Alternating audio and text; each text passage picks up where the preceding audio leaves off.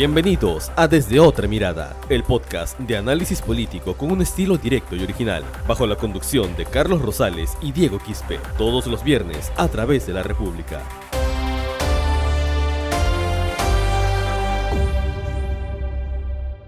Amigos de la República, ¿cómo están? Le damos la bienvenida a un nuevo episodio en Desde Otra Mirada. Este es el episodio número 4 en donde seguimos hablando acerca de las elecciones, las elecciones que se van a desarrollar en el año 2021. ¿Y por qué? Porque ya se acabó, en este caso, la inscripción para que los partidos políticos ya puedan tener a sus militantes. Vamos a hablar acerca de esto, de las encuestas y acerca de un candidato en especial que al parecer, no sé si decirlo, si hay una campaña en contra, eso lo vamos a analizar en este programa, pero sí hay un sentimiento por parte de alguno de los candidatos hacia uno en especial. Antes de ir con eso, quiero saludar a Diego Quispe, a quien hoy acompaña en la conducción. Diego, ¿qué tal? ¿Cómo estás?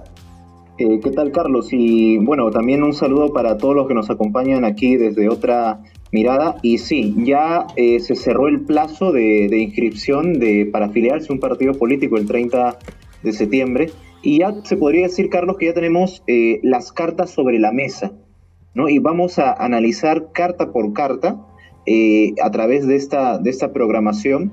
Y, un dato importante, este, Carlos, antes de analizar lo que has mencionado, es el hecho de por qué hasta el 30 de septiembre hubieron afiliaciones este, de una manera tan apurada, inesperada. Es una buena pregunta, porque hay muchas personas que, o sea, que, o sea, que justamente dicen, ¿no? Este, pero ¿por qué es el 30? ¿Por qué no se puede inscribir hasta diciembre, hasta enero o incluso hasta el mismo octubre, noviembre, ¿no? Claro, este, primero porque la, la misma legislación electoral dice que solamente seis meses, seis meses antes de la primera vuelta. Y, y segundo, eh, muchos se preguntarán también por, o sea, e, es normal quizás en los procesos electorales peruanos de que las cosas se hagan a última hora.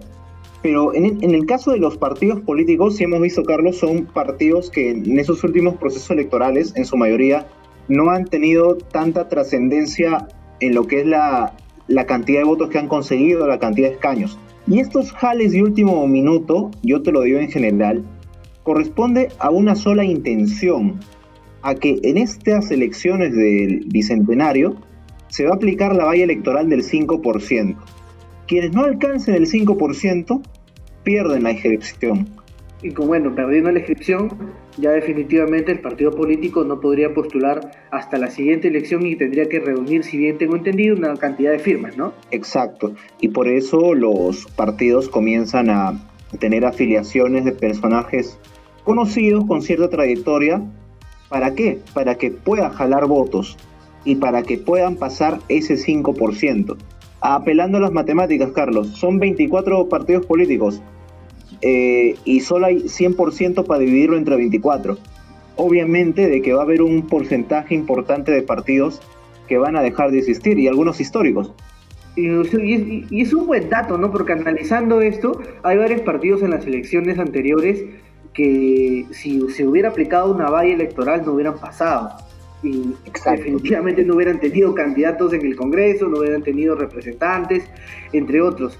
Y uno de esos partidos, justamente me llama la atención, es el partido de Todos por el Perú, que ha inscrito ahora último, lo cual me parece también, no, no sé si decirlo un poco extraño, pero sí me llama mucho la atención, porque inscribe por un lado a Pedro Cateriano, pero por otro lado tiene inscrito a Fernando Sillones. Entonces, eh, no sé si ambos puedan llegar a ser compatibles, puedan tener políticas que sean de repente paralelas para poder trabajar en una plancha presidencial o cada uno va a ir aparte. ¿Cómo es esta situación?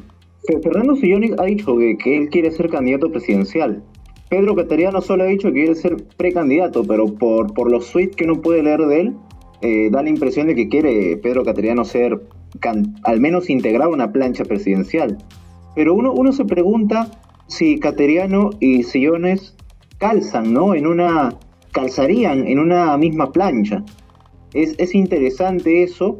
Y además, Carlos, porque Cateriano se ha inscrito a Todos por el Perú bajo este respaldo de Aureo Segarra, mientras que Sillones se ha inscrito en Todos por el Perú con la facción que es contraria a Aureo Segarra. Entonces, Cateriano llega a Todos por el Perú en un periodo en que esta agrupación política está en conflicto. En el 2016 también había ese conflicto. Y al final, ¿qué pasó? Este, Julio Guzmán fue el candidato presidencial ahí y la inscripción de la candidatura de Guzmán se cayó.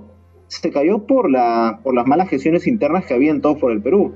Dios quiera de que no, no pase lo mismo esta vez con Cateriano o con Siones o con quien fuera a ser el candidato oficial a la presidencia. La semana pasada hablamos acerca de las encuestas y de cada uno de los candidatos, ¿no? Que al menos podríamos decirlo candidatos porque son quienes son más mediáticos, figuran en las encuestas con cierta intención de voto y nosotros tuvimos la, semana pasada un análisis acerca de quién está primero y quiénes están al último. Y asimismo también, ¿no? Quienes están segundos, terceros, cuartos y quienes tienen de repente una amplia posibilidad de, si postulan, poder o pasar a una segunda vuelta o en este caso llevarse la elección. Y hablamos acerca de George Forsyth. Antes de eso, eh, obviamente les prometemos que vamos a hacer un análisis de cada uno de los partidos políticos y también vamos a hacer un análisis de cada uno de los precandidatos, cumpliendo obviamente también nosotros con el tema de las elecciones internas, que es algo de la reforma política que no se puede sobrepasar. Entonces, vamos a hablar siempre cada, de cada uno de los candidatos, de cada uno de los partidos, pero hoy nos vamos a centrar en un tema que merece el análisis, porque si bien es cierto, tenemos a George Forsyth, que es el primero de las encuestas sin que haya presentado un plan de gobierno, sin que haya inscrito una plancha presidencial para una candidatura, porque él sigue siendo alcalde de la Victoria.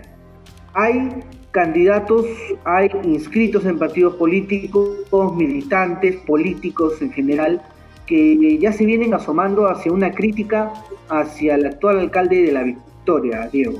Claro, y, es, y eso también es natural, porque acuérdate que en el, 2000, en el 2016, cuando, cuando Keiko Fujimori lideraba las encuestas, prácticamente todos los candidatos le pedían, por ejemplo, debate a Keiko. Casi todos. Pero bueno, Keiko sabemos de que no es una candidata que suela aparecer de constantemente en debates electorales, recién apareció en la casi en la segunda vuelta y tampoco de entrevistas. ¿No? Pero en el caso de, de Forsyth se está cumpliendo ese mismo patrón, ¿no? Todos contra, es como Forsyth versus, versus el, resto del mundo electoral, ¿no? Por, porque es el que lidera la, la, intención de voto.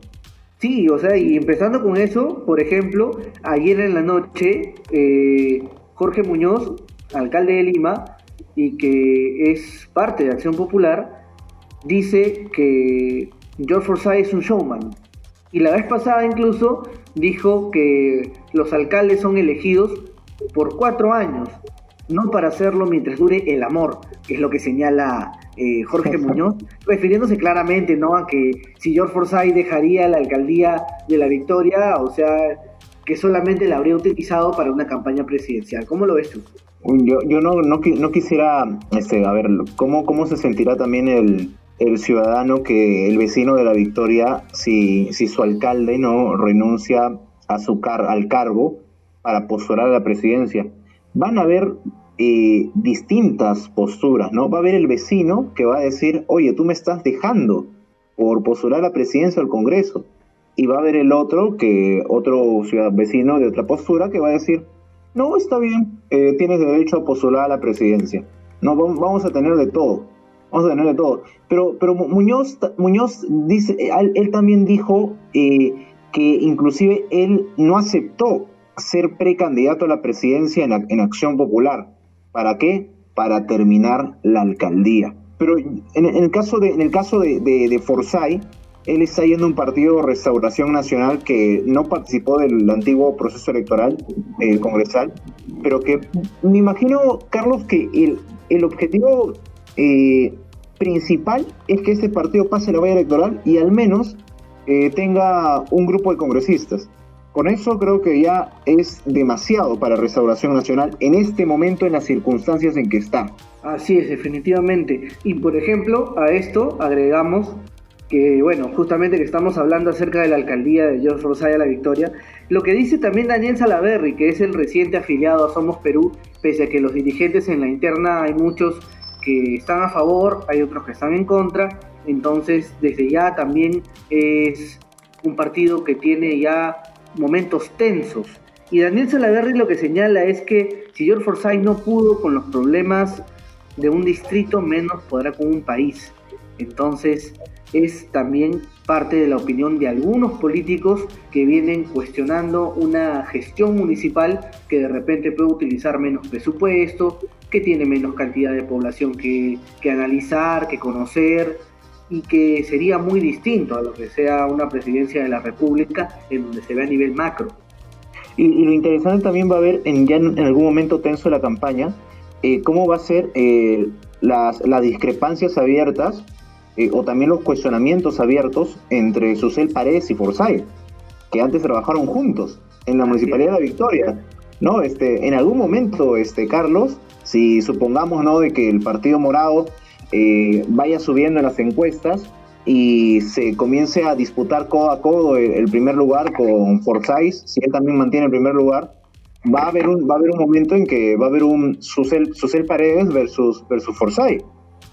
¿no? Eh, y va a ser, va a ser, va a ser interesante, es parte de la política, pero va a también ser un poco curioso de que dos personas se disputen, ¿no? En una campaña electoral los votos de los ciudadanos y dos personas que antes trabajaron juntos y recorrieron Gamarra juntos, ¿no? Pero vemos que Susel Pareza ahora prefiere, ha preferido recorrer Gamarra con, con Julio Guzmán del Partido Morado que se está inclinando un poco más al centro, como ellos dicen, ¿no? Lo cual visualmente me pareció una imagen, eh, no, no, no, no sé si decirle una imagen un poco pechadora hacia Forsyth, pero sí me pareció una imagen en donde definitivamente va con segunda, ¿no? Va, va, va, va como un mensaje hacia Forsyth, llevando a Julio Guzmán y publicando justo el video cuando se anuncia su afiliación a Gamarra, que es un lugar emblemático si tú lo conoces eh, acerca con los operativos, etcétera, todo el trabajo que hizo la Municipalidad de La Victoria que hoy todavía tiene Forsyth. Yo conversé con Susel Paredes eh, y ella... Sí, la entrevista fue la semana pasada, recuerdo. Claro, y lo que ella, y, lo que bueno, ahí yo le consulté directo, ¿no? ¿Por qué con Guzmán y no con Forsyth? Lo primero que dijo es que Forsyth no ha presentado un plan y no ha dicho que quiere ser presidente, que es, bueno, medianamente cierto, y decimos medianamente porque sabemos que George Forsyth tiene las intenciones de ser presidente. Si dijera lo contrario, claro. entiendo. Pero señala otra cosa importante, dice, eh, Julio Guzmán tiene experiencia y capacidad técnica, que ha trabajado ya en el sector público y eso le estaría acreditando más que George Forsyth, que solamente ha sido alcalde de la Victoria y no ha trabajado a un nivel macro.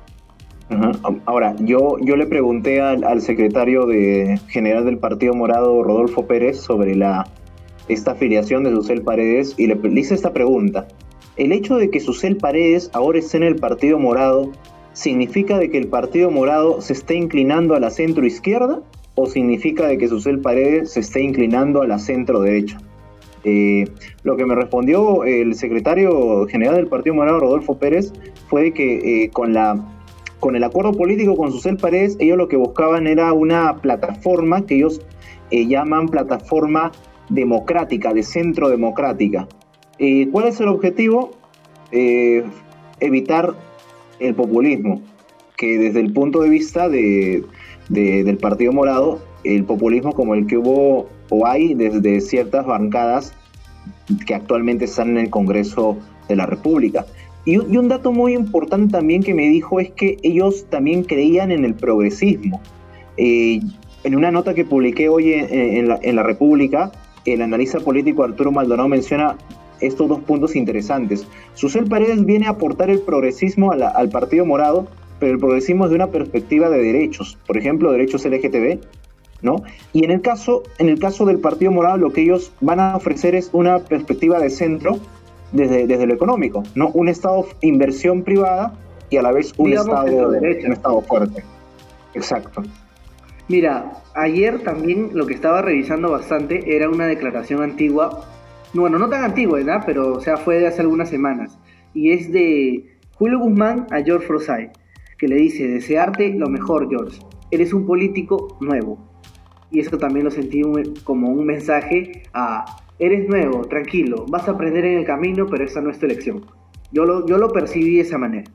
También, también. Y, yendo, yendo ya a, otra, a otra agrupación, a mí también eh, otro, otro jale que es, que es este polémico ha sido la la migración de Daniel Mora al Frente Patriótico, ¿no? Que muchos no, o sea, ya era fijo, era fijo de que Daniel Mora iba a renunciar al Partido Morado por la por, por, los, por, el, por el caso que, que hubo en las elecciones eh, congresales, ¿no? Por un tema de presunta violencia de género. Eh, entonces, Mora, Mora eh, renunció al Partido Morado y se fue al Frente Patriótico. Y el Frente Patriótico es aliado de Unión por el Perú, el partido de José Vega, que también tiene de aliado a Antauro Mala. se le preguntó a Daniel Mora, ¿qué, qué cargo va a tener ahí él o qué, a, a dónde piensa aspirar?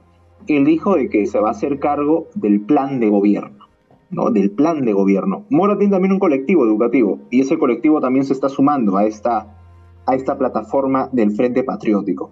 Es una, una movida que nadie esperaba, nadie esperaba.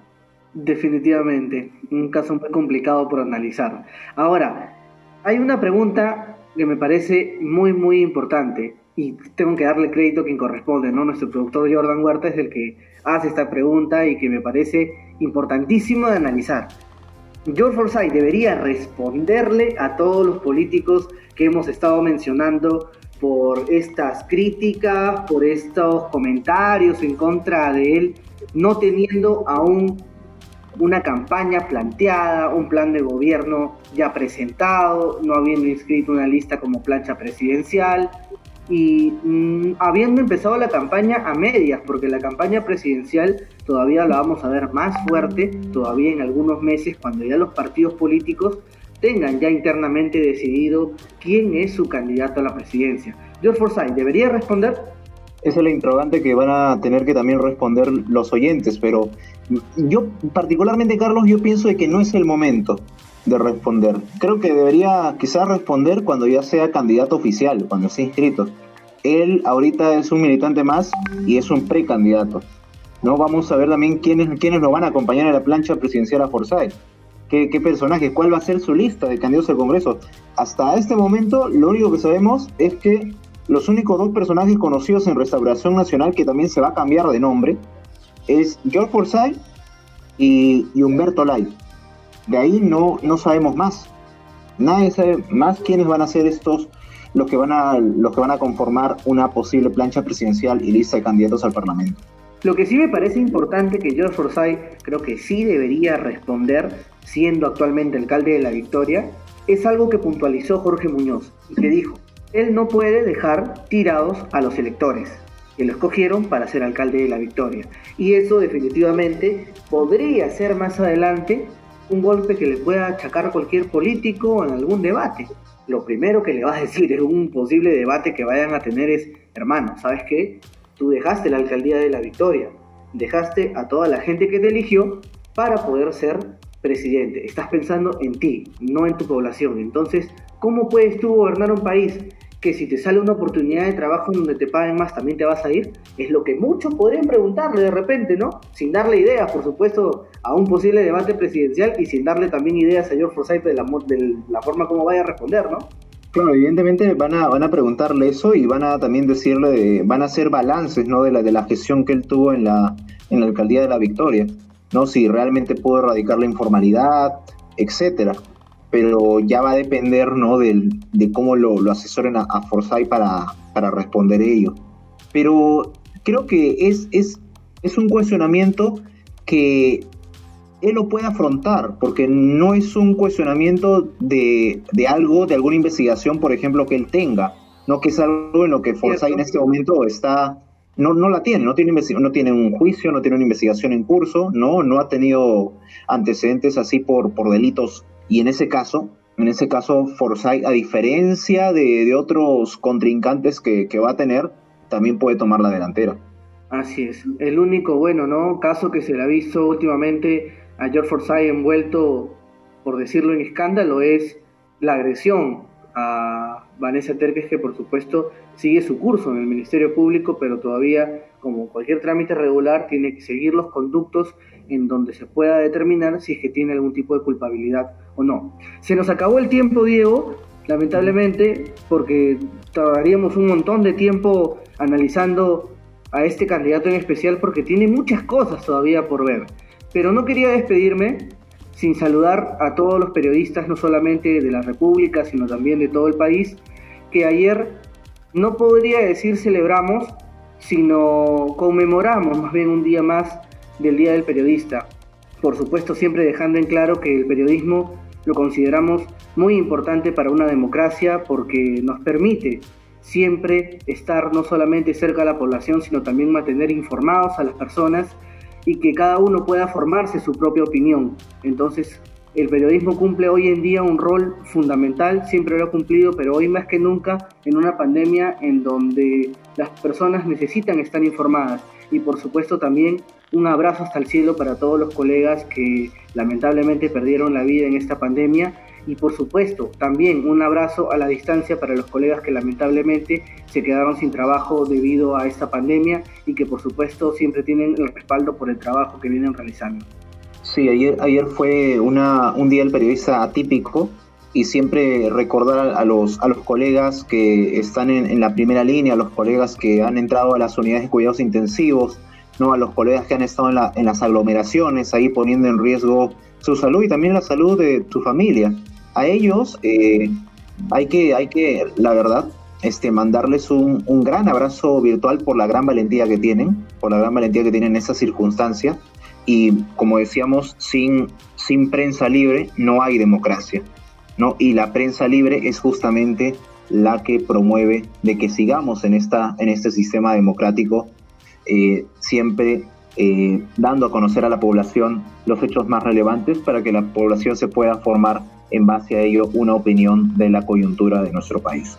Bueno, Carlos, con nosotros será hasta la próxima edición aquí en Desde Otra Mirada y estaremos con más detalles en esta campaña electoral del Bicentenario. De todas maneras, los invitamos a que siempre se sigan conectando no solamente a este podcast, sino también a todo el material de trabajo que venimos realizando en la República para darles la mejor información. Con esto nos vamos. Nos vemos la próxima semana. Chao, o mejor dicho, nos escuchamos. Esto fue Desde Otra Mirada el podcast de análisis político con un estilo directo y original. Sigue nuestros episodios a través de Spotify, iBox, Google Podcast y las redes sociales de la República.